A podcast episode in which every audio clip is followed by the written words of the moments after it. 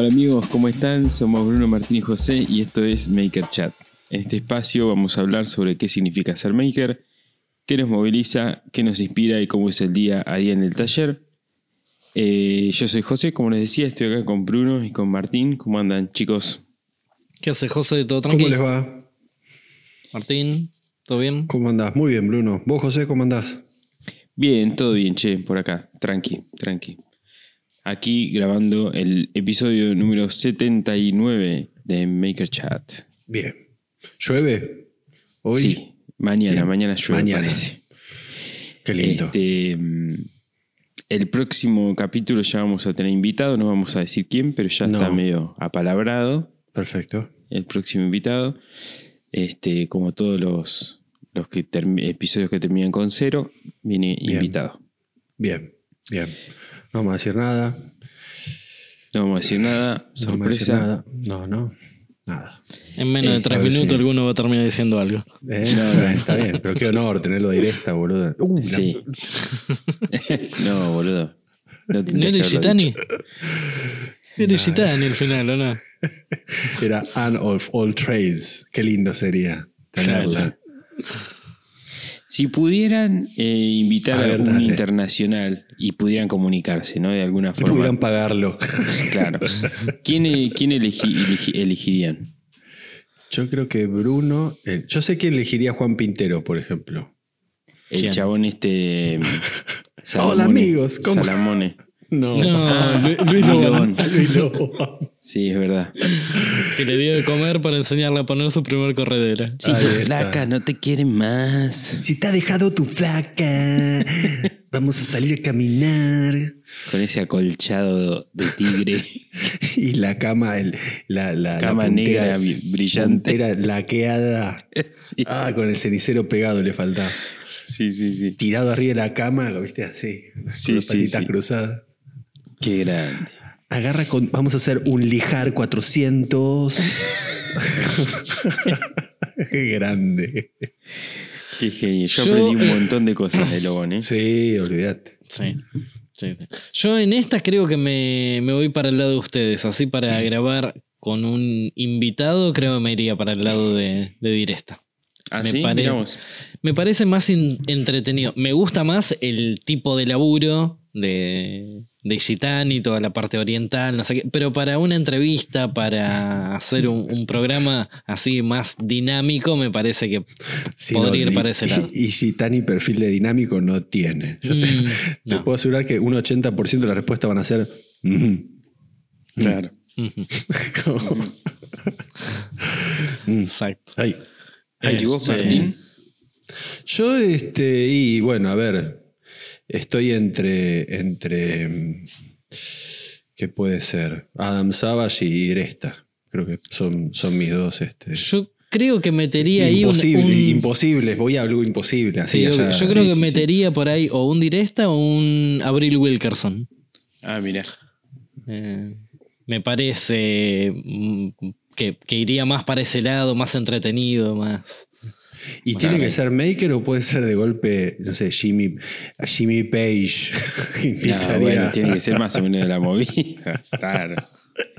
El Papa. Claro, yo el yo al Papa. Papa. ¿Sabes qué? Ay, el chupacura, el Papa, el Papa argentino. ¿Y, y vos, José? Y yo creo que Diresta, obviamente, es mi. Para mí es, es el número uno. Y después, capaz, Laura Kampf o Adam Savage. Mm. También. Sí, creo que, que- que, eh, como tocando un imposible, este, creo que son, son para mí esas dos personas, ¿no? Diresta y, y Savage. Que aparte por, por la cuestión, me interesa por la cuestión de cabeza que tienen, ¿no? De, que sabes que, que son remadores olímpicos de, de lo que le tires y que tienen un back de la hostia. Y creo que en un punto eh, es más técnico, es más tecnicista, es un tipo más científico, le gusta mucho más aspectos que Directa, ¿viste? Le gusta más la electrónica, mete más este, el tema del prop, y el otro es como más guerrero, le gusta más experimentar, mancharse, este, Sí. mezclar cosas. Son dos aspectos diferentes, pero para mí las cabezas van muy, están muy ligadas. A los dos les, les Uno, divierte uno mucho te hacer. busca, uno te busca el nivel exacto y el otro te dice, si se ve derecho, está derecho. Claro, uno te ta- se tatúa la regla, ¿viste? Y tienen estilos diferentes. Me parece Sí, que sí. eh, Directa es como más original, me parece. Y Savage es como. Sí, Más como decía Martín, más técnico, más. Este, Es un nerd. Este otro perfil es un nerd, Savage sí. es un nerd en el buen en el excelente sentido de la palabra, que, que me encanta la palabra esa, pero es un nerd de, de- de, como, como lo que empezó la categoría nerd, ¿no? Viste que le gustaba el cine, clase B, le gustaba el- el- la, la electrónica, le gustaba esto. Y la verdad que Directa lo veo más como un sobreviviente. lo veo más un laburante. un sí, laburante, con estilo, ¿viste? con mucho est- estilo. Claro, tal cual. Y, Pero creo que un- una, ponerle una, una mesa, yo no sé si estuvieron juntos alguna vez, creo que le hizo directa alguna vez algo colaborativo para una puerta del- de una réplica del Apolo 11 que había hecho este, Adam Savage, que le mandó directa algo para Sí. unas bisagras en madera y bronce, pero creo que nunca estuvieron juntos en una mesa, por ejemplo. Bueno, no, creo que sería muy interesante. No sé si nadie, no sé por qué no lo hicieron todavía. No sé, Pero- la verdad, no sé. Pero para mí es como sentar en una mesa tipo nivel Al Pacino y De Niro. Sí, tal cual. A, ese nivel, ¿viste? De, de- de conocimiento y de, de- qué sé yo. Este, Sí, tal cual, yo opino igual, opino igual. Sí, sí, sí. Dos cracks. sí, sí, do- te, te la pone en el ángulo. Muchachos, eh, Martín, ¿cómo ha sido tu semana? Ya que La semana de- bien, la verdad que este, haciendo cosas, preparando el taller para cosas que se vienen. Eh, bueno, vieron mucho este, 3D, eh, la verdad que mucho 3D, tengo que ser honesto, no es que, cuando uno dice mucho 3D, no es como, por ejemplo, José, tornería. Vos no estás arriba del 3D, el 3D lo dejás y, y anda solo. Claro. Entonces, mucho 3D, capaz que es, estás cinco minutos arreglando los parámetros y después dejas la máquina seis horas ahí. Te vas a trabajar con otra cosa, a lo sumo volvés a la media hora a ver que esté todo bien. Eh, pero mucho 3D porque la máquina estuvo sin parar, creo que está hace 3, 4 días laburando. Eh, No, por ahí eh, es que uno tiene la cabeza en eso, ¿viste? Por ahí uno hace mil millones de cosas en, en el día, pero tiene la cabeza como Claro. seteada en Eh, eso. es, y, es- es muy loco una máquina que ande sola mientras vos estás haciendo otra cosa. O- Mm. Obviamente me entró mucho, el- en, en- switché mucho el tema de la automatización. Me, me- me está pegando como muy eh, evidencial porque lo estoy viviendo. El tema de dejar algo automatizado, trabajando, mientras vos estás haciendo otra cosa. La verdad que, y que no es un CNC, porque el CNC tiene otro ruido, vos también tenés que estar arriba del CNC. Eh, el 3D es como una cosa a muy pequeño formato, más delicado, pero que es algo que está trabajando para vos, ¿viste? en función de un mini operario. Y me causa gracia porque justo también metí la, la rumba, la, la un aspiradora. ¿eh? la aspiradora esa chiquita y tenía el 3D, la rumba, y acá va a aparecer Turito en algún momento. Este. Y sí, es un caño esa aspiradorita, que la estoy probando porque voy a hacer un proyecto con la rumba, les adelanto. Y, la quise, antes de desarmarla, dije, bueno, la tengo que, tengo que hacer limpiar un poquito. Y bueno, mucho con 3D, viendo eh, parámetros, la idea es esa, yo la había hecho la vez pasada, probar la máquina, eh, usar la máquina para, para, para mi conveniencia del taller, ¿no? no es que quiero que sea una máquina que produzca un producto en serie, sino que sea una máquina que me ayude a generar partes de diferentes proyectos. Eh, ahora, por ejemplo, el próximo video voy a, tengo una, una 3D nueva que es una, una BQB1, que mm, la idea es voy a hacer un video haciendo esta, esta cadena, la que estamos hablando con Bruno, que Bruno también lo está haciendo, una cadena portacables para el CNC. Entonces quiero mostrar, armar la BQB1, pero sin hablar. No, no es que voy a decir este tornillo bacano, sin hablar nada. Simplemente armar la máquina y hacer un proyecto para mejorar otra máquina. Ese va a ser el video. Eh, van a estar abajo todos los que quieren descargar las cosas, todo eso, pero no va a ser un video explicativo tecnicista de 3D. ¿viste? No, no tiene nada que ver a eso. Y, mm, y ya lo quiero, como, como- quiero hacer como ese tipo de proyectos. Y mm, ¿qué más? Eh, me copé con las manijas, estoy haciendo manijas para todos, Manija para todo. manija para todos y todas, eh, y me copó que, que tengan el color rojo las manijas, porque realmente me di cuenta que en un taller, cuando tenés un gavetero, lo más importante del gavetero es de dónde lo agarrás. Claro. Y, y me Para di cuenta que correrlo. para correrlo, para sacarlo, me di cuenta que muchos gaveteros tienen el cuerpo color gris y la manija gris. Y medio como que tenés que adivinar dónde tirás el manotazo. Y dije, no, voy a hacer manijas rojas. Entonces ya lo, lo evidencié muy bien con el carro este de maderas que hice el video, que la manija roja, para correrlo, el ojo va a la manija roja, tipo bloom, y ya lo agarrás de ahí. Es como muy, este, muy lógico, ¿viste? Como las Tal- puertas de los, de los aviones. Tal, cual. De es las, decir, las cosas de seguridad, quiero decir. De, Tal cual, o la puerta esa que le empujás, viste, que está el caño pintado de rojo, eh, Sí, de los la- hospitales. El de la barra de salida de emergencia. La barra de salida de emergencia, eso, no me salía el nombre. Pero me di cuenta de eso, que, que, eh, es como que quiero empezar a, a que el taller sea funcional también en ese sentido. Y, y está bueno, es- es- esta parece una pavada, pero hasta que no tuve la 3D y no hice una manija roja, no me di cuenta que una manija en un taller es muy importante. Este, para cerrar una puerta, tirar algo, empujar algo. eh, y, y bueno, eso es, eso es un poco lo, lindo de estar sumando máquinas y estar aprendiendo cosas nuevas. Y, qué más. Bueno, eso. eh, estoy, retomé el tema de, de- la base para la Bigornia. Espero terminarla mañana o el sábado o el viernes, perdón. Hoy es miércoles, hoy es viernes, perdón. Eh, Hacía rato que no tirábamos eso. próximo Sí. video, digamos, sería. eh, no, no sé si va a ser video. Ah, ok, ok. No, no, no, necesito sacarlo. Necesito sacarlo porque eh, cuando terminé justo la fragua, llegó el torno. Y, de- y fue como que la fragua me, me quedó ahí. Y yo, no, pará. Entonces, lo voy a sacar al toque si me animo. No sé, ya filmé, grabé hoy, perdón, ya trabajé hoy sin grabar, así que ya está. No, no puedo. Va a ser un video de los fierros cortados y, y después el Claro. soporte hecho. Pero no, no, son, tomé esa decisión. Necesito eso para trabajar. Eh, y, y ordenar eso para empezar ya a meterle también a lo otro, a lo que es este, Forja.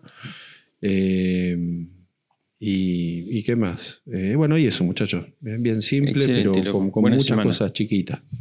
Excelente. Buena semana. Buena onda. Este, bueno, eh, ¿Vos? yo en est- esta semana, eh, ¿qué hice? Saqué un videito de YouTube, un, un pequeño minicurso, volví a grabar en el taller, cosa que no estaba haciendo. Este, así que súper, súper contento porque eso es como que definitivamente le, da, digamos, el, el nada, la, la entrada, digamos, al taller nuevo. Este, así que contento de estar filmando de nuevo ahí. Es el segundo video que hiciste ya. No, no, taller. es el primero. Creo. No, pero habías hecho la cajita. ¿Cómo que no? Tenés razón, Martín. Tenés razón. La eh, tenés razón. Sí, la caja fue el primer video de este Claro. taller. Es verdad, es verdad. Eh, sí, fue el primer eh, video hablado. mini Lo hici- curso. Lo hiciste Sí. tan, tan este, en automático que... te- Sí, es verdad, tenés razón. Mirá, bien. Creo que en el video decís el primer, el primer mini curso en este taller. Sí, el primer minicurso, exacto. La primera vez que hablé, e- eso es. Ahí Ahí está.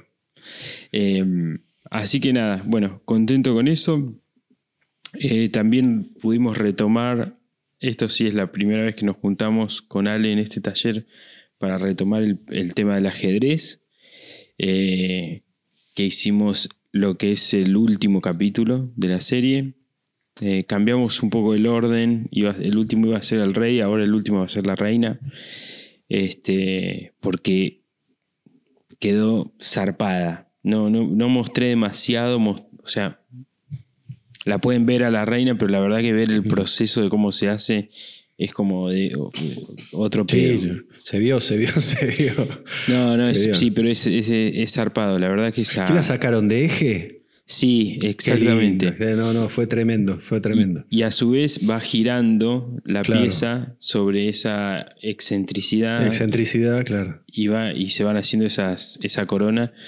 Una cosa de locos. Este, tie- tiene sus, opera- sus aplicaciones prácticas eso, ¿no? No Mm. es que, que sirve solamente para hacer una corona de reina, sino que No es solo decorativo, sino no que es se puede solamente utilizar. decorativo. O sea, la- Es una técnica que se usa para otras cosas. Claro, como siempre digo, digamos, este, no, no es para hacer peones el video, sino que es para hacer conos y esferas y qué sé yo, ¿no? Es, la excusa es el ajedrez, pero nada, es eh, capacitar sobre tornería, digamos. Este, mm, así que nada, súper contento, es una locura. El, laburo que hicimos este fin de semana es una locura, yo no lo vi nunca en YouTube, debe estar, debe haber algo por ahí, pero bueno, yo no lo he visto. Eh, así que nada, muy súper, súper, súper contento con eso. Eh, ¿Qué más? ¿Qué más cosas de taller? Bueno, nada, lo que siempre hablamos y que ustedes ya lo han vivido es esto de, de ir haciendo mejoras y cositas y, y es como que estás todo el tiempo haciendo algo. Ajá, ahí tenés. Sí. Vos sabés que hoy, per- perdón, un comentario te tengo que hacer porque hoy le- le- un- uno me dice, pero ¿por qué le seguís agregando cosas al taller? ¿Cuándo lo vas a terminar? Y le respondí, nunca, en mayúscula. Nunca. nunca, no, no. Porque es como, ¿cómo me estás preguntando? Y Como diciéndome, bueno, basta, ¿viste? ¿Qué, qué le pones? ¿Manijas ahora? ¿Cuándo, ¿Cuándo va a terminar eso? Nunca. No se No, termina no. nunca de arreglar Nunca esto. se termina. Sí, sí, sí, tal cual. Y el día que terminaste, se te ocurre cambiarlo. Claro. ¿Te mudas? No, tenés- no, cam- cambiar las cosas de lugar y, y ya tenés la excusa para hacer cosas nuevas. Claro. Y, y, y nada, me, me encuentro por ahí en esa sensación, viste, que decís, che, no hice nada hoy. Oh, Pero empezás no. a mirar y decís, ah, sí, hice eso y eso y eso y eso y eso. Claro, y ya te- empezaste y te- con detalles, que es cuando haces cosas que no se ven. O sea, Claro. Y te Desarmaste un, que- desarmás un enchufe, arreglás el toma que andaba mal y lo volvés a cerrar. Estéticamente no se ve, no es como cuando haces un mueble grande que Pasó, ocupa un claro. volumen y, y se ve. Pasó 40 pasaron 40 minutos aparte. Claro. Y, y no te pasa que de golpe es como que caes en, en, ¿qué hago acá en esta parte de taller? ¿Qué hago acá? ¿De dónde vengo? No, Tipo, eso del espacio, boludo. Eh, Martín, esta semana me acordaba de vos cuando eh, decías que como que el cuerpo estaba acostumbrado al lugar ¿Viste? chico, Claro, Entonces- al, sum- al submarino. al submarino, tal cual. Y de repente, bueno, ahora está así, está, está todo amontonado en un lado, en una esquina. O sea, está todo amontonado contra una pared y todo amontonado contra otra pared. Claro. Y en el medio Y el medio todo espacio vacío. ¿Viste? vacío, No, es- digo, ¿por, es por qué este- estoy trabajando tan Bueno, yo apretado? cuando, cuando estaba acá en el quincho de mi casa tenía dos puntos donde me paraba. Accedía a la mitad de las herramientas parado en un punto y a la mitad de las otras herramientas parado en el otro punto. No tenía mucho más para caminar, estaba todo concentrado ahí. Sí, Y y ahora, el, y ahora camino para todos lados. Es- el taller grande también es caminar más. Y aunque no, te, aunque no lo creas, te cansás más. Sí. Uf. No, yo no camino, Al- yo me muevo en skate ahora. Bueno, vos sos un pendejo, sos un pendejo. Pero los que tenemos que caminar, los viejos chotos que tenemos que caminar, y yo ni te digo que tengo escalera. Uy, no, te la mata. escalera que los, fue. prim- los primeros dos, tres meses es como la subiría tipo Kevin Bacon saltando así como cuatro escalones. Ahora Sí, la sí. subo tipo tomándome mi tiempo entre arrastrándose. contando, contando la vida entre escalón y escalón. Es que si sé que no la bajo, por- no Claro. porque me duele el cuerpo, porque te agita, loco. Tenés que subir. Y de Sí, golpe sí, su- sí. subí con algo, bajé y ese algo me lo olvidé arriba, tengo que volver a subir. Sí, es un garronazo. Y vi- Sí, uy, me sí, empanada arriba, uy, todo para arriba. Para arriba, todo para Ah, arriba. igual, no tenía tanta hambre. Este, bueno, eso, no, así bueno, que el taller. uno de los de la- los las próximas cosas que voy a hacer, o sea, próximas, no sé, antes de fin de año espero, es este hacer la oficina arriba. Cre- Y- creo que tengo algo para vos. ¿Ah, sí? Para esa. Sí. Bueno. Te. Excelente.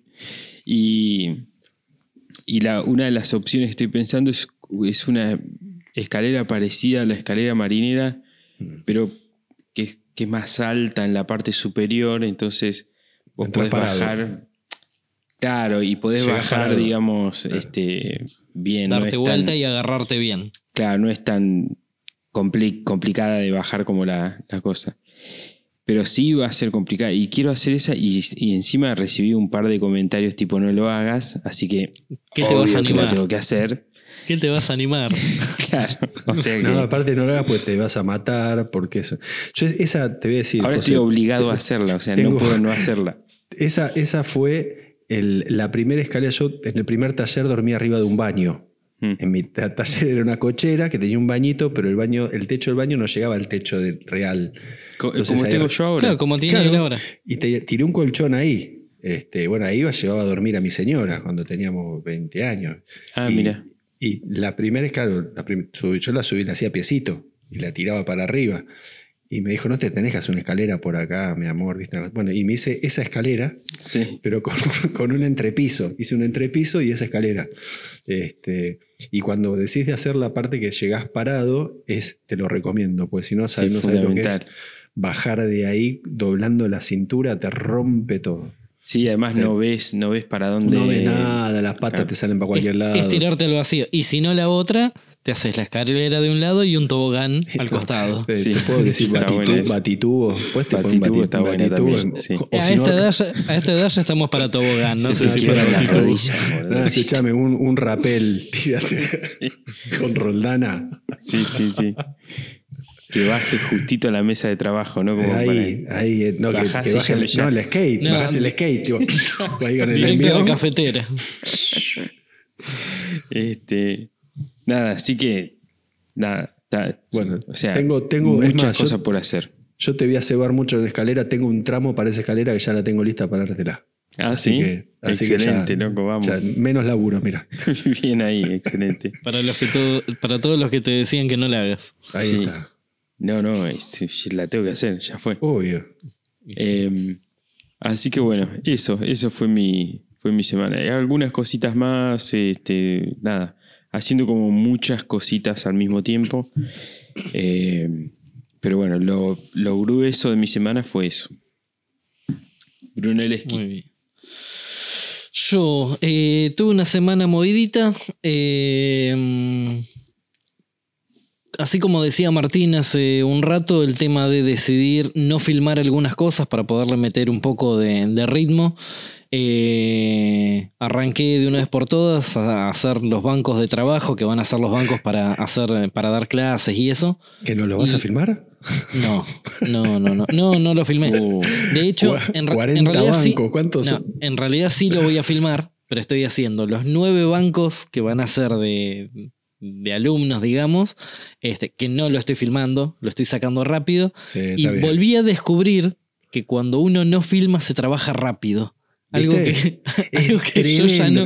Ah, se trabajaba así, en realidad. Claro, eh, en un día dimensioné las 11, o Mm. sea, redibujé todos los bancos de trabajo porque el primer diseño estaba mal, corté 11 placas, limpié todo el taller después de haber cortado y terminé temprano. Este, hoy en mediodía terminé de armar eh, más de la mitad de las cosas. Nada, la verdad que una velocidad eh, que hacía rato que no, no tenía con un proyecto porque Es- todos es los proyectos es querían... muy peligroso eso, ¿eh? porque te- al otro día decís, no, para tampoco filmo. No, bueno, este, este proyecto la verdad Sí, es que no, no lo voy a filmar. ¿Por qué? Porque en total son 10 bancos. Van a ser 9 bancos por la distribución 3x3. Este, van a ser 9 bancos, digamos, de, de trabajos para, para los alumnos y un banco para lo que va a ser eh, el instructor. Que en algunos casos voy a ser yo, en otros casos serán otras personas. Ese sí lo voy a filmar de punta a punta. Pero decidí estos nueve sacarlo rápido, no podía filmar todo. Este, entonces termino estos rápido y después me pongo con el otro, bueno, filmándolo y ya teniendo la experiencia de haber hecho estos otros, la estructura y todo. Este, con lo cual calculo que va a ser un poco más, más rápido todo eso. Eh, así que bueno, para este fin de semana tampoco tengo video, ya hace como tres semanas que no, no subo. Este fin de semana tampoco va a haber. Eh, metiendo también bastante, como Te, decía te Martín. seguimos en- queriendo, Bruno. No, por Sí, favor, igual no te pasa queremos, nada. no te. Igual te queremos, no pasa nada. Gracias, gracias. Eh, como decía Martín, metiendo bastante de 3D. Eh, hace 3-4 días que está la cadena esa imprimiéndose y todos los días llego, desmoldo y le pongo reimprimir. Llego, desmoldo, reimprimir.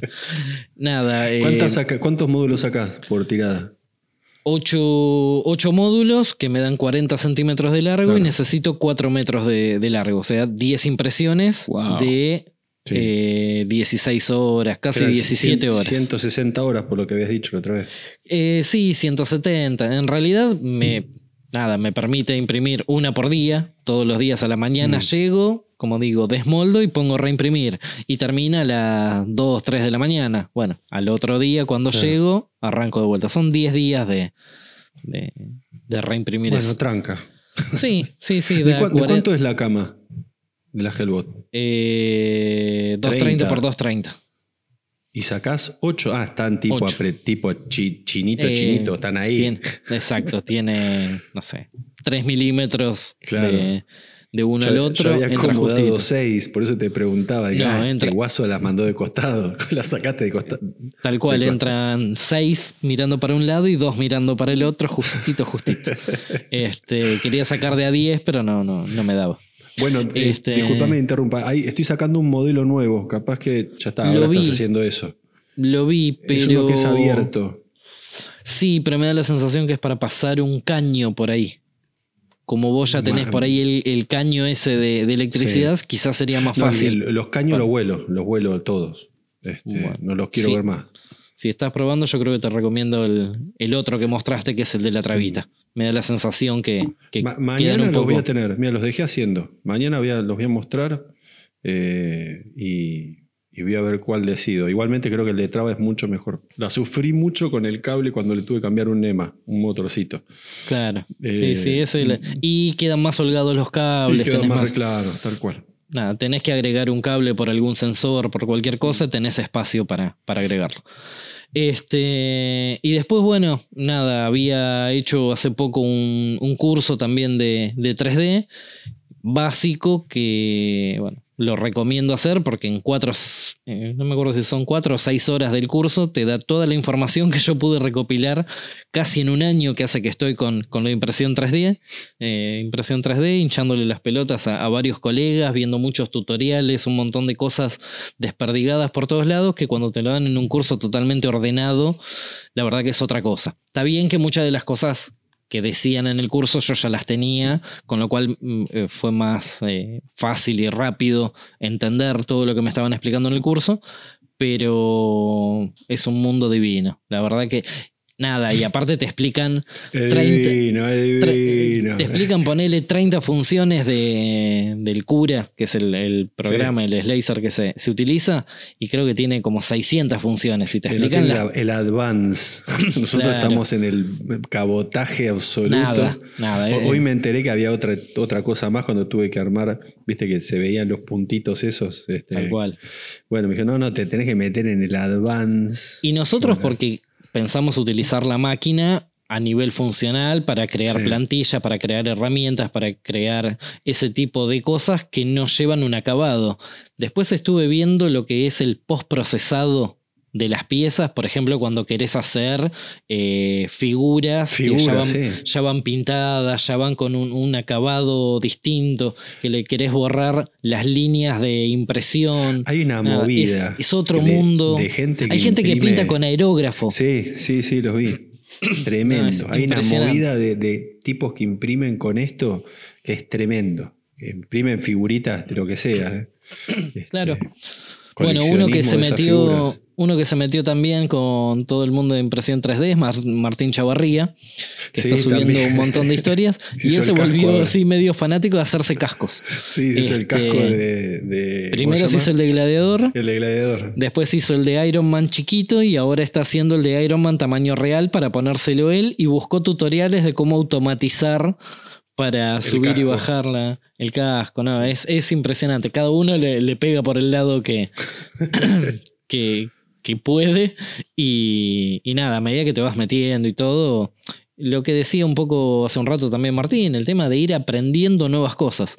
Y a medida que aprendes nuevas cosas, en la cabeza decís, ah, esto lo podría meter en tal lado, esto podría ser tal cosa, tengo que hacer esto. Ah, pero ahora tengo la máquina. Bueno, lo puedo hacer. Lo quiero hacer en madera. Bueno, pero me puedo hacer la plantilla. Claro, Eh, porque de golpe también tenía un comentario alguien me decía, pero ¿cuánto tardaste en hacerlo? ¿No es mejor ir a comprarlo? Le digo, sí, vos lo podés ir a comprar, pero acá la dimensiono como yo quiero decir, es otra cosa, no tiene nada que ver. Claro. En, vos haces muebles, tenés que poner seis- 60, 80 manijas por día, voy y las compro. No voy a imprimir 60, esperar a sacar un mueble para imprimir una manija. Pero si tengo la opción de tener esa máquina para poder trabajar la manija y darle la dimensión, el ancho, lo que yo quiero, eso, eso es lo que es impagable, lo que realmente parte A del mí ese comentario, por ejemplo, me lo hicieron con respecto a lo que es la cadena portacables. Yo saqué la cuenta de cuánto me va a terminar costando los kilos de filamento que voy a utilizar contra lo que cuesta la cadena. 7 eh, lucas, el metro, 6 lucas, 5 lucas, Claro. dependiendo del ancho.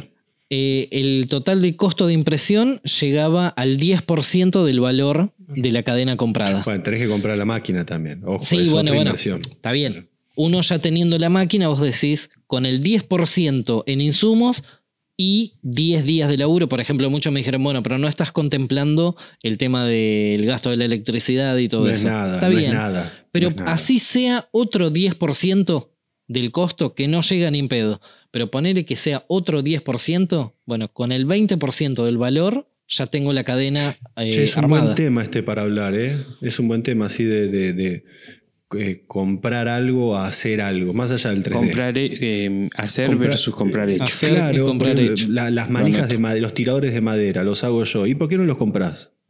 ¿Viste? Te tiran esa de. Porque los quiero hacer yo. No, y también, ponele, en el caso de manijas de madera, este, tengo que salir y comprar cinco. Bueno, dale, voy y los compro, total, gasto un poco más y lo- ya los, ter- los tengo hechos. Ahora, necesitas 500. ¿Cuánto te cuesta ir y comprar 500? Y ahí empezás a evaluar. Y decís, no, el, El, tiempo, siempre es el tiempo. Más pero más allá del tiempo, el costo. Por ahí eh, en dos días o en un día lo haces y te lleva X cantidad de plata en material. Y lo- nada, eh, anótalo ahí y algún día Sí, vemos. de- de- seguimos, ponelo en la lista sábana. Este, Yo evalúo siempre más el tiempo, más que el costo. Eh, es una cosa yo también, yo sí, por ejemplo, esto de la cadena me hubiese costado el 80% de lo que me costaba la comprada, no, la compro. Mm. Ya está.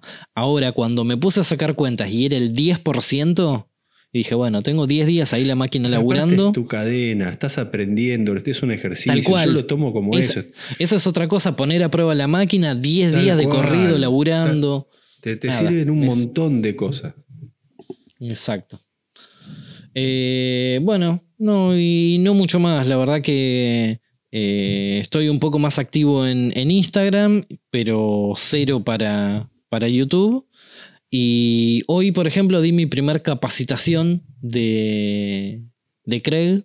Fui Esa, a, fui una Bruno. ferretería. Te vi. Sí, fu- fui a, Un a una ferretería. Exacto. Tienen un, un nuevo distribuidor y me pidieron a ver si podía ir a, a capacitar un poco a los vendedores para que sepan de qué se trataba el producto nuevo que están, que, Che, que ¿lo están conocían? ofreciendo. ¿Lo conocían o les parecía una cosa muy marciana?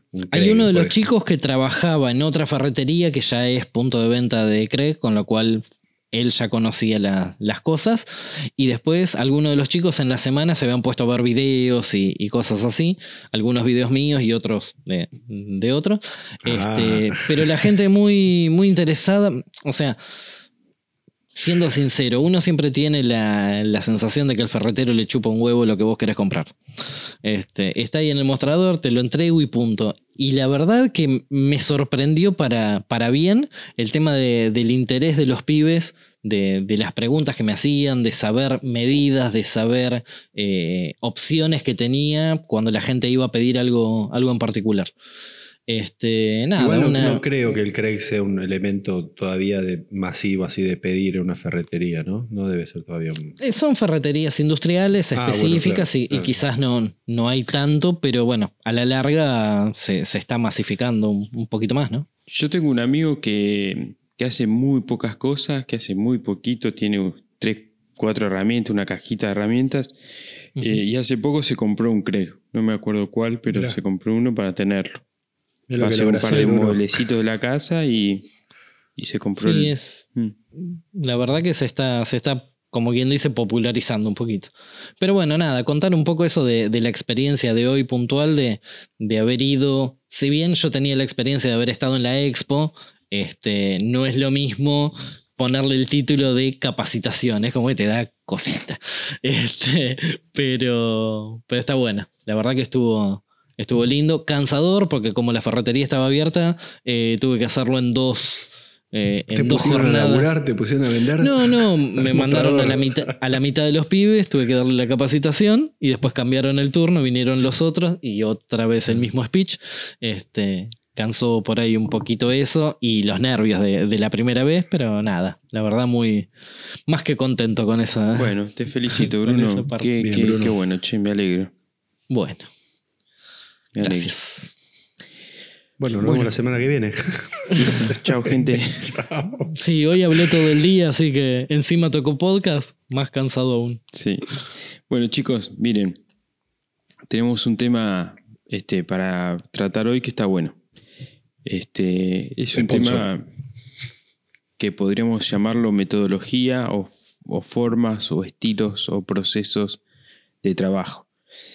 Este, cada uno le da el, enfo- el enfoque que quiere, como siempre, pero este, por ahí lo que pensaba Martín, que es el que propuso el tema, es cómo trabaja cada uno. ¿no? Si dibuja. eh, pre- eh, presentalo vos, Martín, ya que. Eh, eh, gracias. De nada. Eh, no, bien simple. Se me ocurrió la, la- la temática de formas de trabajo.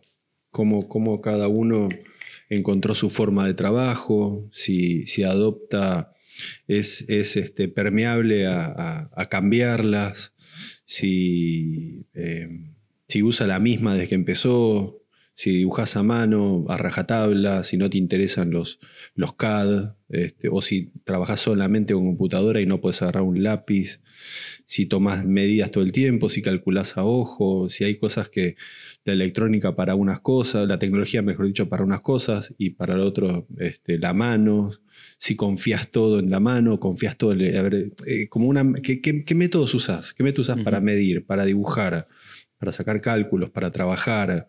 ¿Cortás? ¿Mandás a cortar?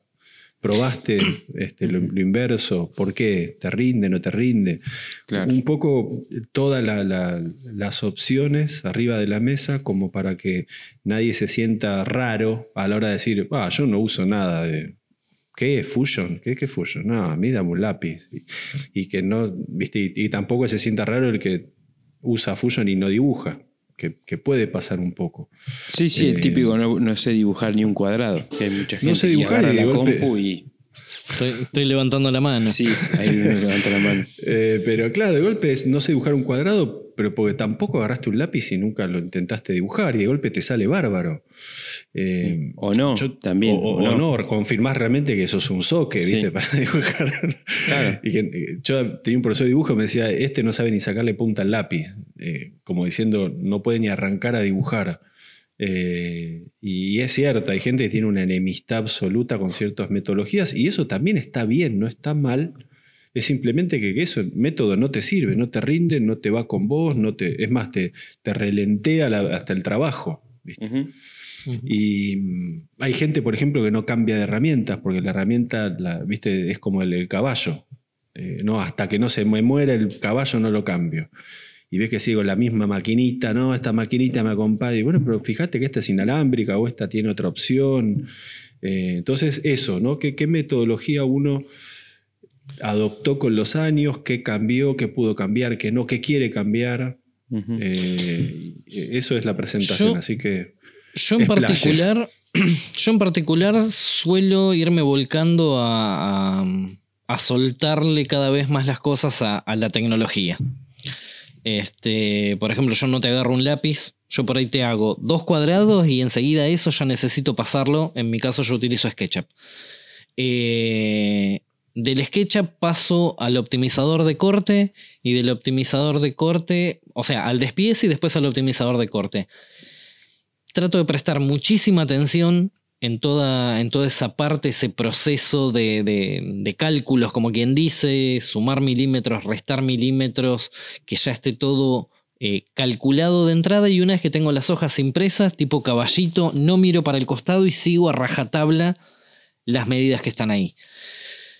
Sí puede ser que ha pasado, este, que algún cálculo, algún número o algo estaba mal en el diseño y, por seguir después todo tan a rajatabla, eh, terminaba estando mal el, el, mueble, pero por lo general eh, lo que suelo hacer o intento hacer es volcarme a prestar muchísima atención en el momento ese del dibujo y eh, despiece de, del mueble.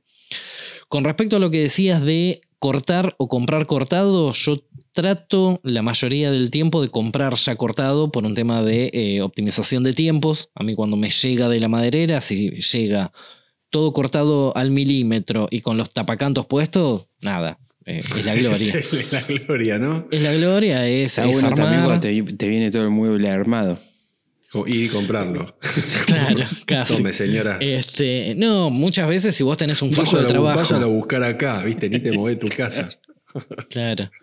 Eh, muchas veces me ha pasado de comprar, eh, no sé, por ejemplo, cortado, pero sin tapacantos, y de repente las maderas están ahí durmiendo, este, pues yo estoy con otro trabajo y cuando eso podría ya estar con el tapacanto puesto, entonces paso al siguiente ya con ese paso eh, adelantado. Ahora, a partir de que me mudé, tuve más espacio y pude hacer un pedido grande de maderas. eh, tenía todas las placas enteras y estoy tomándole un poco más la, el- nada, la mano a, a dimensionar yo. Más allá de que me ayude el tema de tener espacio, que en el quincho de mi casa no, no lo tenía. Como mucho podía en el patio cortar la placa a la mitad y después me volvía loco para, para cortar el resto acá adentro. Este, nada, ya he hablado mil veces de los caballetes y, que para mí fue un cambio terrible, fue, fue la gloria eso de poder dimensionar ahí de forma tranquila con, con unas tablas de sacrificio y no, no preocuparme. Este, y después, bueno, esto de, de empezar a, a- a meter en mi cabeza y en los futuros trabajos, ya sea impresión 3D, en breve se supone que me debería de llegar el CNC, empezar a aprender esa nueva tecnología y empezar a, a incorporarlo eh, como algo cotidiano de una parte corto a mano, una parte corta del CNC, tengo que hacer una curva, lo hace el CNC, tengo que hacer una manija, la hace la impresora 3D. Eh, tengo que hacer un encastre difícil, me hago la plantilla en 3D, para, nada, es como que yo siempre intento ir por el lado de, de la tecnología, eh, irme ayornando un poquito por, por ese lado. Por otro lado, parte de lo que decía Martín, que muchas veces uno se... Él lo explicaba con, eh, me acompaña este taladro hace 30 años y por más de que me digas que hay otro mejor, no me muevo de ahí, yo lo siento así con respecto al programa que utilizo para diseñar. Yo utilizo SketchUp y ya hace como dos años que Juan Pintera me viene volviendo loco de que me pase al, al Fusion 360 y es como que cuando uno ya aprendió a utilizar una herramienta, te cuesta cambiar. Por más de que te digan que esa herramienta es mucho mejor, bueno, ya voy a encontrar el tiempo de sentarme a estudiarlo. Ya voy a encontrar el tiempo y cada vez tengo menos tiempo. En el CNC tengo Arcam y lo sigo, es que es el paint, digamos, de, de lo que es la. Es el CAM más viejo, más básico, es un paint para, para diseñar, digamos. Este, Y lo sigo usando y dice, pero flaco, eso es, no es ni viejo, ya Es ¿viste? arcaico. es- Sí, este, y, pero me resulta, está bien, el Fusion está bárbaro, está perfecto, pero viste, ya está, la máquina aguanta hasta eso, no voy a cambiar la máquina. El día que me compro una computadora cambio todo y le meto Fusion a miércoles. Ahora está con Arcam y va bárbaro. Claro. Este, nada, yo creo que es eh, cuestión de empezar a querer hacer algo y darme cuenta que las herramientas que tengo hasta el momento, hoy en día se llama SketchUp, ya no me sirve. Bueno, no me va a quedar otra que migrar e ir avanzando porque, no sé, ahora me estoy metiendo a full con impresión 3D y el SketchUp no me da para las cosas que yo quiero, no me va a quedar opción que avanzar en, en eso otro también. Comprar una mejor computadora, comprar una, dos, tres impresoras 3D más y no acompañarlo con e- el aprendizaje del software para, para mejorar todo eso tampoco tiene mucho sentido. Entonces, en breve voy a tener que, que soltar eso e, e ir mejorando Claro. eso otro. Y bueno, creo que más o menos ahí está un poco explayado el tema. No sé si me, me quedó alguno de, de los puntos que vos mencionabas, Martín. Sí, sí, qué sé yo, es un disparador que cada uno hable de, de lo que su metodología, digamos, ¿no? Este, Sí, yo eh, si tuviera que resumir es volcar toda la tecnología, si puedo comprar cortado, eh, compro cortado y tapacanteado, excepto ahora que estoy teniendo las placas y estoy dimensionando yo, y el resto del mecanizado sí, irlo haciendo. Lógicamente, comprar todo cortado y tapacanteado mientras yo me quedo tomando mate, por ahí no tiene mucho sentido. Si tenés un flujo de trabajo que te va permitiendo que otro haga ese trabajo mientras vos haces otra cosa, ahí creo que, que, es cuando lo vale porque lo ganas en tiempo. Mm, sí, sí, sí, sí. Claro. ¿Vos, José? Este, no, yo tengo una. Parece que Nada, este. Yo tengo una forma como mucho súper caótica de trabajar. Súper caótica. Puedo, estar al mismo tiempo trabajando en un, en un, en un proyecto diseñado con cada, así con los planos impresos arriba de la mesa, qué sé yo, y al lado haciendo algo, o sea, a, pura, a, puro martillo, a puro martillo y cortafierro. este, a ojo, absolutamente a ojo. Este, sí tengo que reconocer que cuando las cuando los proyectos parten de una buena base, un plano digital, digamos, un plano de un proceso como el que decía Bruno recién, es como que el error se reduce muchísimo. La posibilidad de error se reduce muchísimo y eso está buenísimo. Eh, el tema de la, del, de un buen despiece y de un buen optimizador de, corte, es como que te reduce muchísimo el error. Y vos tenés toda ahí la listita, corte 1, este, no sé, puerta 2, de tanto por tanto, te llega el material, tapacanteas ahí, qué sé yo, es como. Es, es, por eso a mí me gusta trabajar con melamina. Más allá de que. O sea, siento que todo el mundo la odia la melamina, o o pareciera ser así, o muchos, digamos. Es, menos romántica, pero menos romántica, claro. Eso, eso quise decir. Este, la menosprecian, muchos la menosprecian. A mí me encanta porque de repente te encontrás con un proceso y con una forma de laburo donde todo este, eh, toca borde con borde, todo está a 90 grados, todo tiene termina no, existe el 45 ahí, ¿viste? No, existe 45 ni menos 60, 30, 20, nada. Nada. Todo 90. 22 y medio, nada, no. ¿Qué señora? No. No, no, no. 90. Este, y, está buenísimo, qué sé yo, para los que trabajamos, por ejemplo, con metal, que es más sucio, al, el proceso de trabajo es más sucio, es más imperfecto, es más, podés rellenar, ¿viste? Tiene otra cosa. Y el tema de la melamina está todo pack, pack, viste, cuando pones los estantes, por ejemplo, la, la melamina es así, claro, tiki, todo, tiene que ser así, viste. La vida tiene que ser de melamina, la melamina. Sí, con lo único que tenés que luchar, lo único que tenés que luchar constantemente es mantener la escuadra. Exacto. Sí, está todo, todo bien calculado, cortado milimétrico, que la verdad que la mayoría de los proveedores hoy en día están teniendo máquinas que cortan al milímetro. Y a medida que vas armando, mantenés la escuadra, se reduce muchísimo el margen de error. Sí. Y, y, nada, y se hace como un proceso lindo. Cuando todo cierra, cuando todo está bien, este, está, está buenísimo. Este, Escúchame, melamina, pero ¿qué color? Blanco. Papá, la melamina es blanca. La melamina, ¿de qué me habla? ¿Qué, lo demás, Es, no, blanca, ¿Plateado? No. ¿De qué me habla? La, melamina es blanca, es como el choripán. Lo demás es morcipán, chinchupán. Es todo invento. Es todo invento. el chorimorcipán, el eliego. Claro. Eh, sí, es cierto. Eh. Perdón, no es que te quería interrumpir. Estabas contando. No, no, nada, de nada. Tu proceso caótico.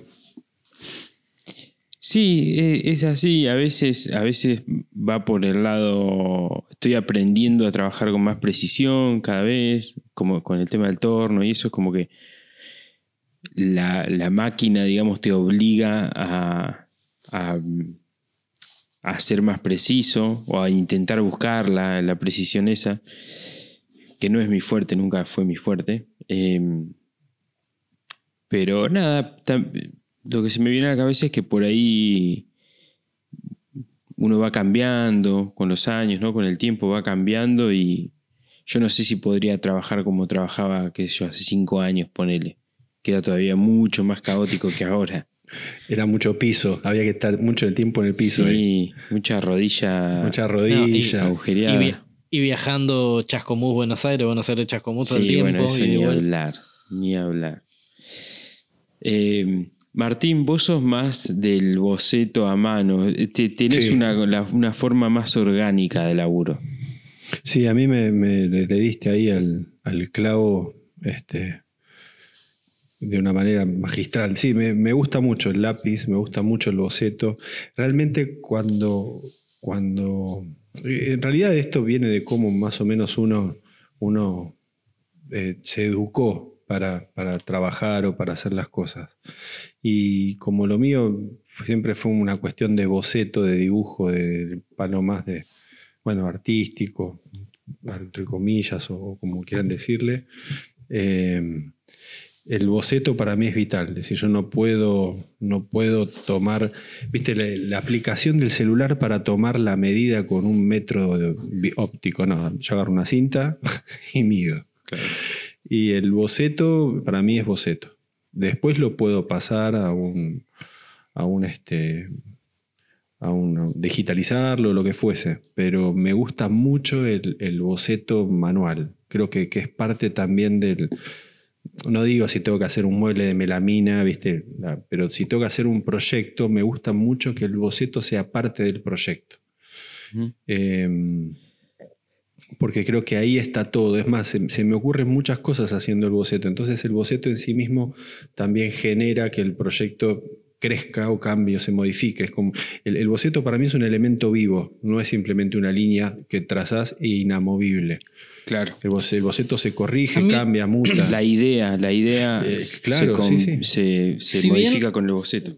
tal si cual. bien yo nunca, nunca pude hacerlo, el, el tema de los bocetos a mano, me da la sensación que la imperfección que tiene el boceto hecho a mano contra lo frío que es el, eh, el dibujo de, de forma digitalizada te permite llevarlo un poco más artístico.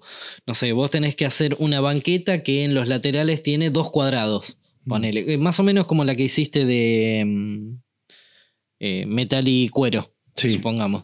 Si vos en el boceto hiciste, querías hacer un cuadrado y te salió un cuadrado imperfecto, eso por ahí ya te dispara que el diseño, eh, no sé, esta línea quedó, en vez de quedar recta, quedó media curvada. Y te gustó cómo quedó el boceto, por ahí después lo terminás llevando de forma más artística a curvar Sí, una de las varillas para eso que, sin embargo, yo en el, en el SketchUp pongo 500 por 500 y me sale un cuadrado perfecto de 500 por 500. Claro. Y, y como que esa parte art- artística se dispara menos. Sí, como, igualmente, como más frío.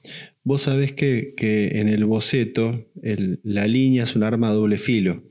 Porque esto que vos decís de tirar una línea y que salga curva, si vos no, no estás consciente de que la línea esa no te salió recta, esa curva después la puedes llevar al diseño sin querer. Eh, es decir, ti- tirar un hacer un boceto a mano alzada también significa tener la mano para saber de que si vos querés hacer una línea recta, la tenés que hacer recta. Es decir, si, si la mano no obedece a lo que vos estás imaginando, el dibujo te sale, no lo entendés ni vos ni nadie, imagínate menos el cliente. Pero- Bien, pero me imagino que muchas veces eso te debe disparar otras Ah, ideas. sí, bueno, o por ahí no para ese mismo proyecto, pero ya te quedó El- esa, el- esa el figura error- en la cabeza para el próximo. Eh, eh, entre comillas, error, quiero decir, porque no, no es error, pero el- la variable o lo que salió o lo que haya salido. Por eso digo que bocetando, creo que se termina de cerrar, termino de cerrar la idea. Eh, uno tiene una idea y la bajo ahí y capaz que bocetándolo tiene otro, otro, otro concepto. Pero a, a mí me gusta mucho lo romántico del dibujo, lo de las anotaciones, lo de, de- de- de golpe que sale otra cosita. Es como el que, el que dibuja cuando habla por teléfono, ¿viste? que, que salen Sí, sí. cosas inconscientes. Bueno, el boceto para mí tiene mucha de esa carga. Eh, Estoy hablando de, de trabajos eh, casi que son únicos, ¿no? Este, no Sí, estamos hablando. artesanales, Eh, cosas. claro, o, o artísticos, o lo que fuese, el boceto es, es vital y de golpe hay- tengo bocetos que no tienen nada de anotación, que las correcciones están hechas sobre la, mi- sobre la misma línea y se entiende tanto como para decir es esta línea, no es esta. Si uno ya tiene como una forma de, de dibujar. Eh, y, y lo mismo con, con el tema del, por ejemplo, el trazado. Eh, a mí, por ejemplo, me gusta marcar mucho la línea a mano, arriba de la madera. Eh, o, o me gusta cortar a pulso, o, o me gusta usar la sierra circular de mano sin guía cuando puedo, cuando el corte me lo permite. No digo me voy a tirar la placa, viste, los 220 así a pulso y la cortás perfecta. Sí, sí, sí. a la mitad. pero, pero confío mucho en mi mano, eso es lo que quiero decir. Eduqué la mano como para saber si que tengo que hacer un corte a, a- a mano alzada en un material que me lo permite, lo puedo hacer. Eh, por ejemplo, la- cortar a cizalla, marcar una línea y cortar una cizalla, una chapa lisa, me encanta, es como un desafío y sacarla bien derecha. Cortar con una chapa con mo- una moladora, siguiendo una línea, me encanta el reto, me encanta ese reto. Eh, obviamente, a ver, la, la- la diferencia que generó que, eh, un- la aparición del optimizador es abismal en corte de madera, es abismal, porque Sí. antes de que llegue eso, a todos nos sobraba siempre media placa o nos faltaba media, un cuarto de placa. Antes desperdiciabas el 20-25% Sí. del material por malos cortes Por mal- y ahora por ahí por cuando vos ves, medidas, lo- claro. vos ves los despieces, el desperdicio es del 5%. Sí, no es nada. Es más, creo que hay más acerrín de despiece que pedazos de madera. Y, y realmente eso es, es- a ver, es lo máximo que te puede haber llegado si trabajas con ese tipo de material. Eh, y- e inclusive ya ni siquiera, viste, tenés que ir con, con el plano. Vas a un local de corte, le decís tanto por tanto, tanto por tanto, el tipo escribe, pum, Sí, y el te tipo labura. ahí mismo. Eh, eso creo que es, es impagable. Pero a mí me gusta mucho que esté la mano en el objeto. Eh, no, no, no, porque nada, pues me, me- tengo ese estilo. Pero, y, y si bien soy muy, me gusta mucho la vieja escuela, al punto de que siempre lo comento, que mi sueño es tener un- una, caldera de vapor y, mover bancadas y mover máquinas a correa. También me interesa meterme y conocer esto estamos diciendo, por ejemplo, el 3D. eh, y utilizarlo, no simplemente decir, ay, a ver, voy a ver el bicho nuevo ese, a ver qué es. No, no, no, no que lo bastardeo, al contrario, voy y lo, lo compré. Esa máquina fui, la compré y la, la tuve adelante y a ver, la quiero ver. ¿Qué es esto? Y, y creo que eso lo fui aprendiendo con los últimos años. Antes era muy vieja escuela. Ahora me interesan las, últimos, las últimas innovaciones en, batería, en máquinas, en, en discos, en, electrodos, en tecnologías para soldar, la tecnología aplicada a, la construcción.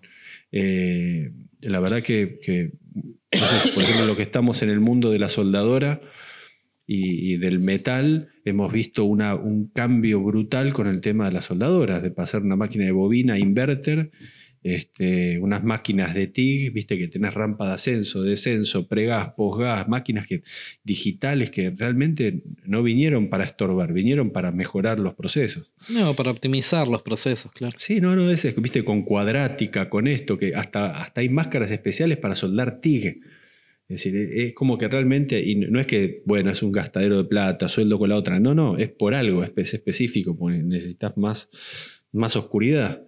Eh, y, realmente que esa tecnología aprendí que realmente está para, para conocerla. Después que la puedas usar o no, queda en uno, que la pueda comprar o no, eh, lo que uno puede hacer, está perfecto. Pero si está ahí, ¿por qué desperdiciarlo? Eso es a lo que voy. Si, está para usar, y sobre todo es una herramienta, ¿no? que nosotros estamos tanto diciendo que es una inversión y que la capacitación y aprender y, realmente compartir todo, todo lo, aprendido. Eh, ¿Por qué tengo una máquina ahí? Que, a ver, hay máquinas que no me interesan, soy honesto, pero lo que me interesa, yo sé que hay máquinas que voy a llegar y- y me falta todavía tiempo porque tengo que aprender otras, pero me encanta ese, ese, ese upgrade, viste, que vas aprendiendo con los años de, a convivir. Creo que es lo, es lo, lo más interesante. Y, y llevado más al tema del al tema, es, es, es también muy interesante como el tipo de máquina o de movida donde uno se mete empieza también a manejar de a poco otras herramientas que cambian el proceso, ¿viste? Sí. Este, qué sé yo, no es el caso, ¿no? Pero uno de, de, ba- de banista, donde el proceso es súper orgánico y natural, y la cosita y le saca una fetita de madera, Sí. a un proceso de, de la impresión 3D, como decís, son completamente distintos. Es la Sí, el o, o diseño, el mundo, el- o el mundo de la melamina, como, ¿qué palabra fue que utilizaste? Que estaba eh, Bastardeada. bastardeada. Sí, A mí me, me han llegado a escribir gente que yo admiro muchísimo, que manejan el, el formón y el cepillo de una manera espectacular. Este, y me han llegado a escribirme, che, tuve que hacer un mueble de melamina en mi casa y me está pasando esto, esto y esto. claro. Y sí. Sí, Este, cada, y- cada ámbito tiene y- su, claro. su proceso, sus cosas, sus trucos, su chiste. Y lo que está bueno, bueno, de- del tema comunidad y, eso, por ejemplo, algo que a mí me gusta, pero no tanto como para meterme, sería, no sé, el mundo de la serigrafía. Mm. Yo sé que José se está metiendo en el mundo de la serigrafía y yo me quiero hacer cuatro remeras, Claro. pero no me da para ir y comprarme una calecita de serigrafía para hacer cuatro remeras. Y por ahí José le interesa algunas cosas en 3D y nada, y por ahí no, no tiene el interés de comprarse una máquina de 3D para hacer Mm. cuatro o cinco cosas. Entonces está bueno el, el tema de irnos Entiendo, apoyando, digamos. Claro, sí, Sí. sí, el- el- la comunidad maker, digamos, como, como, se, como que se va nutriendo de las cosas que se nutre cada uno por su cuenta, Exacto. digamos, ¿no? Yo Mm. te, te digo que en el corto y mediano plazo, y no sé si largo plazo, no está en mis planes comprarme un torno para metal, pero no quita la posibilidad de que acá a un tiempo esté necesitando alguna pieza específica Claro, hecha en el torno. Bueno, claro. Martín, José, necesito esto. Claro. Este, no necesito ir y comprarme eh, un torno de, de metal o, o ir a hablar quizás con algún tornero que no entienda Es- para qué es- es que lo, que Es lo muy- es necesito. muy- realmente, yo no sé, los he escuchado hablando, pero es algo que estoy pensando hace años. Pero es muy, muy loco. eh, no, no es la palabra loco, pero es, eh, es- debe ser muy raro para un tipo de 40 años de oficio en una, una profesión ver cómo cambió, cómo realmente se, se amplió, cómo dejó de ser nicho, cómo dejó de, de- ¿no? Este, de golpe me, me pasa a mí que digo, uy, esto, mirá, ahora lo venden, piden tanta plata por esto y hace cinco años y pasabas, preguntaste, lo regalaban. Las modas, y, pero no quiero caer en eso, quiero caer en, en realmente cómo se, nos, nos metimos adentro de ese nicho y tipo dentro como, como una bomba desde adentro, viste, bloom, volamos todo. Yo, yo creo que hay una palabra que dijiste recién que es lo que se amplió. Porque, por ejemplo, un día veo las historias de Martín y está forjando, le está dando con la masa un fierro rojo caliente, no sé qué, y al otro día está imprimiendo en 3D. Dos polos opuestos. este, y que la misma persona pueda abarcar ese tipo de, de cosas, no sé, José utilizando una calecita de serigrafía que tiene una tecnología relativamente simple, este, y al otro día eh, armándose las piezas de precisión para armarse su propia, eh, propia plegadora. Ese tipo de, de cosas es como que antes el tipo que hacía forja, hacía forja. Y, como que, estaba, entre comillas, encasillado ahí. Hoy en día lo veo mucho más amplio. Sí, yo a mí me parece, bueno, me parece que es tema de otro capítulo, pero a mí me parece que hubo, hay como un ida y vuelta en eso. Me parece que hubo un momento en que era así, después se perdió y ahora volvió. Yo lo, ve- lo veíamos, por ejemplo, en las revistas Mecánica Popular. Y la, la Mecánica Popular te decía, bueno, ahora esta pieza vaya a su torno Vaya a y su hágala". torno, sí. Y era tipo, Todo el mundo tiene un tornito en el taller. claro, no sé si todo el mundo tenía, pero Bueno, pero te decía vaya a su torno, ¿viste? Era claro, como- pero era como Sí, sí, sí. eh, la gente hacía cosas. Después creo que no sé, la globalización, no sé qué pasó, No, que la gente dejó de hacer y Pensá después que volvió. Fíjate, José, que eh, cuando mirábamos eso también decíamos otra cosa que era, por ejemplo, cómo mejorar su cortadora de pasto, cómo mejorar el ventilador. El auto, cómo gastar menos combustible. Claro, Este, interfiera, eh, agarre el, no sé, este, métase en el distribuidor del auto. Vos le podías meter mano a las cosas. También estaba esa, esa opción. Hoy en día no, no puedes arreglar una licuadora, no puedes arreglar un microondas, no puedes salvo que sepas electrónica pura y dura. Este, todo viene cerrado, sellado. Todo viene hermético, tal cual. Mm. Y viste, si le metes el tornillo, el tornillo, ah, la garantía. Entonces, realmente antes las cosas le podías meter mano y la gente podía abrir, ver el funcionamiento e identificar el problema y solucionarlo. Eh, hoy en día la verdad que es imposible. Si, no sabes de mecánica, te compras un auto nuevo. No, de, electrónica. No, no, está bien. yo, voy al mecánico, lo enchufa, agarra la computadora y me dice, ah, no, te está fallando está cubierto con un chapón, es decir, no ves nada. No hay nada. ¿Viste? No ves ni la bujía, ni el cable, solamente tenés tres puntos amarillos, ¿viste? Agua, aceite, eh, el zapito. Pero, pero bueno, es, es, creo que es eso, ¿no? Uno podía meterle manos y, optimizar inclusive la máquina. Eh, pero bueno, hablando así de lo que era eh, formas de trabajo y eso, creo que, se le volvió a encontrar el gusto a, meterle la mano al asunto eh, y, las formas de trabajo, creo que eh, bien que bien tuvieron que ir acompañando ese resurgimiento a, volver a hacer las cosas, porque obviamente hoy tenemos una tecnología que antes no existía y hoy existe una, un fuera del nicho que antes no existía. Entonces, de golpe nos encontramos con tenemos la suerte de estar en un momento donde podés aprender un oficio y tener mucha apertura de ese oficio. Cosa que hace 20, 30 años no era así. Ni a palo. Ni a palo. Y, bueno, la forma de trabajar cambió. Yo creo que nuestra forma de trabajar, un carpintero hoy en día de hace 20 años no es la misma, un herrero tampoco, un tornero tampoco. Yo cuento siempre que mi viejo se mandaba a traer revistas y libros de carpintería desde España. Claro. Este, y sin embargo, hoy en día, www.youtube.com y encontrás prácticamente. Claro, este, encontrás lo, que querés. Este, y antes mi viejo pedía las cosas y le tardaban 3-4 meses en llegar en barco. Este, creo que es. Internet abrió muchas, muchas puertas, acercó mucho. También antes, se hacía uno mucho las herramientas.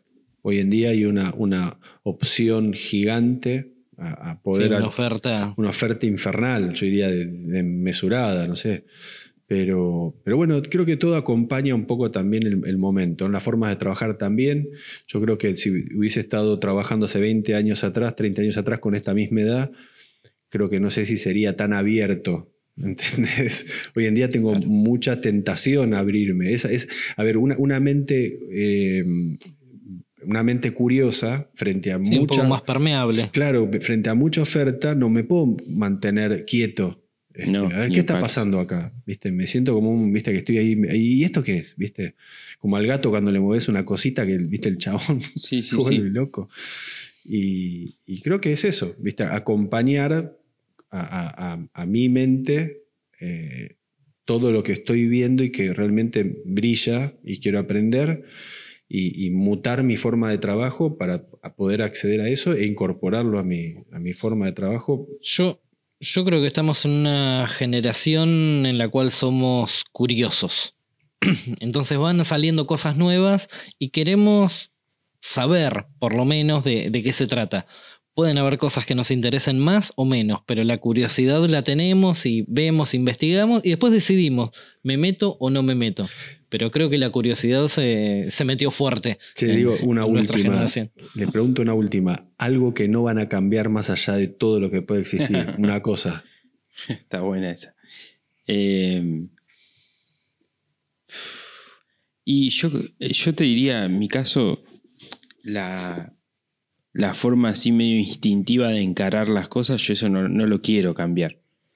La no es improvisación, pero es como la, la desfachatez, viste, de encargar las cosas así medio a las piñas, los proyectos así a lo loco, eso que, como que no lo quiero cambiar, me gusta esa, esa cosa como de desafiar a los, a lo que tenés adelante, ¿viste? Eh, y después la, algo que hablaba el otro día, esto de, de la, la sobredosis de información que me doy cuando conozco algo, eso también me gusta. Me gusta y no lo, no lo, no lo puedo cambiar. Es como una, como una droga, diría. Yo, al revés que José, en vez de eh, no quiero cambiar esto, hay algo que sí querría cambiar un poco y no sé si voy a poder, que es el tema de aprender a delegar. Este, hay que hacer 20 cosas y no, yo hago esto, yo hago esto, yo hago esto. Yo, por ahí viene mi amigo Mariano a ayudarme al taller y hay cosas que hago yo solo y hay cosas que hacemos los dos. Pero me cuesta un montón delegar 100% un proceso en, en, particular. O estoy haciendo lo mío y estoy mirando a ver qué es lo que está haciendo el otro. Me, la parte de, de, delegar, no, me, me, me tengo que tengo que aprender porque si no, no, no puedo. Este, pero creo que a, a, diferencia de José que decía, tengo esto y no lo quiero cambiar, eh, yo hay algo que sí quiero cambiar, no sé si lo voy a lograr. Espero que sí, pero... Sí, sí. Sí, va a tener que ser costumbre. Sí. Este. O a la fuerza. A la fuerza, claro. sí. Sí, sí, sí. Martín, ¿vos? Eh, mira, hay algo que, que dijiste que me, me, tocó la fibra, que decías la desfachatez de, de encarar un proyecto. Eh, a mí hay algo que me, caracterizó siempre, que es, eh, llega un momento que ya no puedo pensar más y me mando. Bueno, para, vamos a hacerlo. Entonces es como, eh, el taller, a mí, ¿por qué me gusta un taller preparado para todo? Pues decir, bueno, a ver, quiero hacer tal cosa. Bueno, para, entonces busco y busco la chapa y ya le empiezo a cortar y ya le empiezo a armar. Es como que tengo esa, esa cosa de ya empezar a armar. Llega un momento que lo tengo que visualizar, lo tengo que ver para descartarlo o para, para sumarlo. Y, me gusta eso, esa manera de, de, trabajar medio, viste, como rompiendo paredes, como ta, ta, ta, ta, ta, ta, ta, ta. Me gusta, me gusta mucho la prueba y el error. Eso, eso quisiera no cambiarlo nunca, que nunca, este, creo que nunca lo voy a cambiar. Eh, equivocarme después de haberlo probado, ¿no? Uh -huh. eh, o probarlo y equivocarme a partir de eso, una cosa así sería. Y la otra es lo que estamos hablando un rato, creo que es el, el boceto a mano, creo que tampoco lo voy a cambiar nunca. Eh, y después, no sé, que, que cambiaría un poco lo de Nino, lo de eh, le tomé mucho el gusto de tener a un ayudante en el taller, cosa que hace años no lo hubiera concebido nunca, ¿viste? Que alguien toque la, algo que estás haciendo, ¿cómo? Sacá la mano de ahí. Y, realmente cuando aprendes que hay, hay una manera de acelerar las cosas y que no hace falta que uno esté en todo, es, esa creo que es la, la, ¿viste? la frase, ¿no? no hace falta que uno esté en todo, hay gente capaz que te puede ayudar y aceptar eso significa que vos podés realmente estar en otro lado donde haces mucha más importancia que, que ahí, viste, supervisando a ver si está cortando derecho, si está soldando bien, sí, si está o, pintando. O en las mismas horas, en las mismas horas de trabajo puedes hacer el doble. Sí. Ter se termina siendo el doble. Uh -huh. Bueno, chicos, eh, excelente capítulo. Vamos cerrando la tranquera, si quieren, ya estamos, pasamos la, la hora de programa. Eh, voy a empezar con las recos, si les parece. Uh -huh. Bueno, Vaya. yo voy a recomendar una, una página de Instagram argentina, nacional. Yo la conocí hace poquito. Es una gente que hace eh, guitarras. Luthier sería, ¿no? Luthier que es fa sí. fabricante de guitarras. Exacto. Pero que combina la forja con la, con la fabricación de guitarras. Y hace unas cosas que son alucinantes. Unas guitarras que tienen pequeños de, detalles de, de, forja por ahí en el cuerpo o en el mástil o en Mira. alguna parte. O unos yunquecitos forjados chiquititos incrustados en la madera. Una cosa zarpada. La verdad que está muy muy bueno lo que hacen. Eh, entiendo que son como dos o tres personas. Yo voy a compartir un perfil, pero van a ver que un perfil los va llevando a otros cuando ven, cuando ven en la descripción. Se llaman Blacksmith Stereophonic. Blacksmith Stereophonic, así como lo digo. Voy a dejar el link en la descripción. Vayan a verlo. Rodrigo Bocuzzi, con Z se llama el, aparentemente el luthier. Y está eh, buenísimo lo que hace, pero buenísimo a nivel zarpado internacional, competencia luthierística, forjística. Está muy, muy bueno lo que hacen. Así que bueno, esa es mi, mi récord de la semana. Vayan a verlo porque está buenísimo lo que hace. Ah, hace steel guitar, mirá. Sí. Uy, esas les tengo, son las Dan Electro. ¿Cómo llaman esas? Las. La, eh, ah, tiene un nombre. Resonator. Ah, no sabía que se llamaban Este, así. sí, sí, son las guitarras bluseras este, de la década del 30. Tienen adentro un resonador. Esas guitarras tienen un plato. Adentro tiene un resonador como el plato, del, el- la, como el- la batería, que abajo tiene una rejilla. Sí. Esto tiene un resonador que es este. Te da un sonido característico para, para tocar blues. Son este.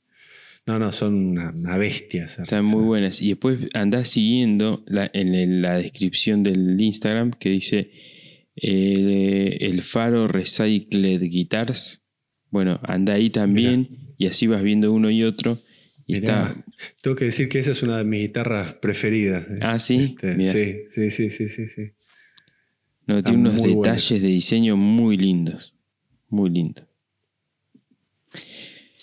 Bueno, ese es mi Bueno, récord. Muy bien.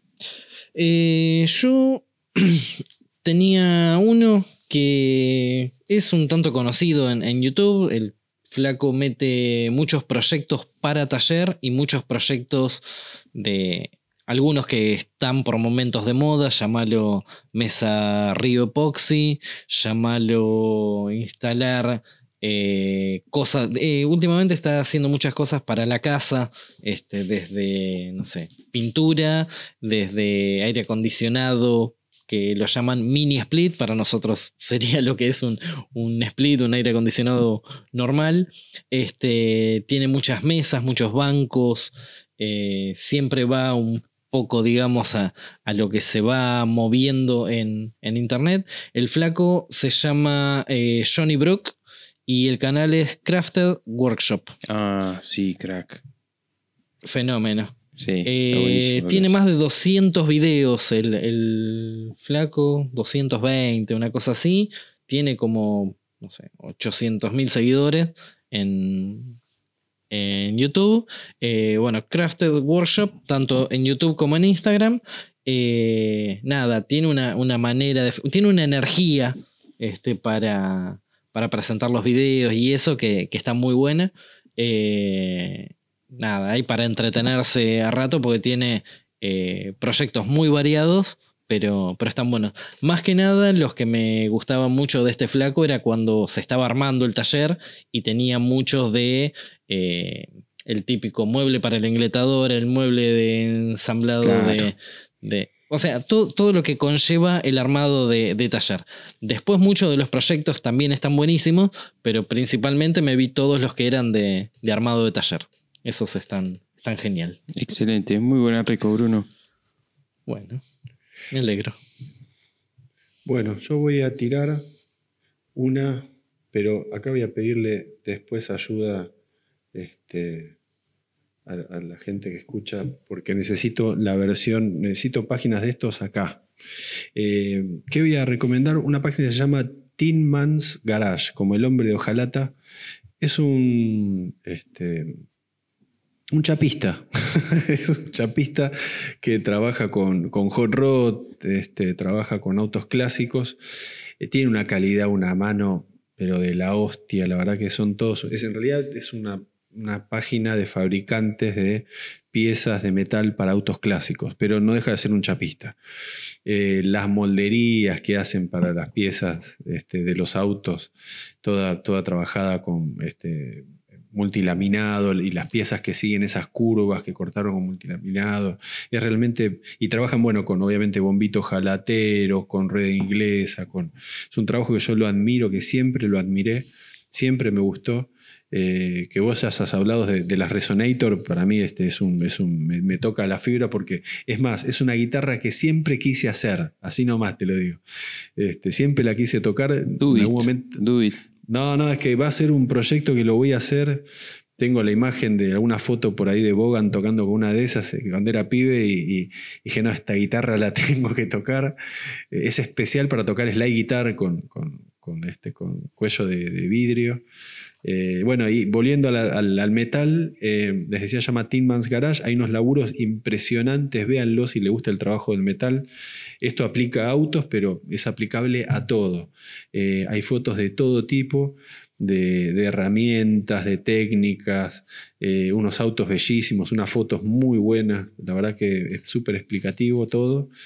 Eh, y la ayuda que les voy a pedir es que por favor me recomienden o me manden eh, chapistas, si, conocen pibes o pibas que trabajen acá de chapistas y que tengan páginas para ver, porque me interesaría mucho, este, es decir, si bien uno conoce de barrio y eso, pero realmente me gustaría meterme en, esa movida de, de, ver lo que se está haciendo acá y si tienen algunas páginas de Instagram, algunos chapistas que hagan laburos de, de precisamente este tipo de trabajos, de autos o de piezas de autos o lo que fuese, como dije el de Bombercit Córdoba la otra vez. Eh, me encantaría, así que mándenme. En este caso les mando el de Tin Man's Garage. Excelente, muy buena Reco, Martín. Muy bueno. Bueno muchachos, hasta aquí llegamos por hoy, eh, episodio número 79. Eh, nos vemos la semana que viene en el 80. Chao, gente, gracias. Chao, nos vemos, gracias. Adiós. Bueno, amigos, esto fue Baker Chat. Nosotros somos Bruno Martín y José. En este espacio hablamos sobre qué significa ser maker, qué nos moviliza, qué nos inspira y cómo es el día a día en el taller. Gracias por estar ahí y compartir este momento con nosotros. Pueden encontrar el contenido extra, las recomendaciones que acabamos de dar en nuestro Instagram que es makerchat.podcast. Chao gente, nos vemos. Chao.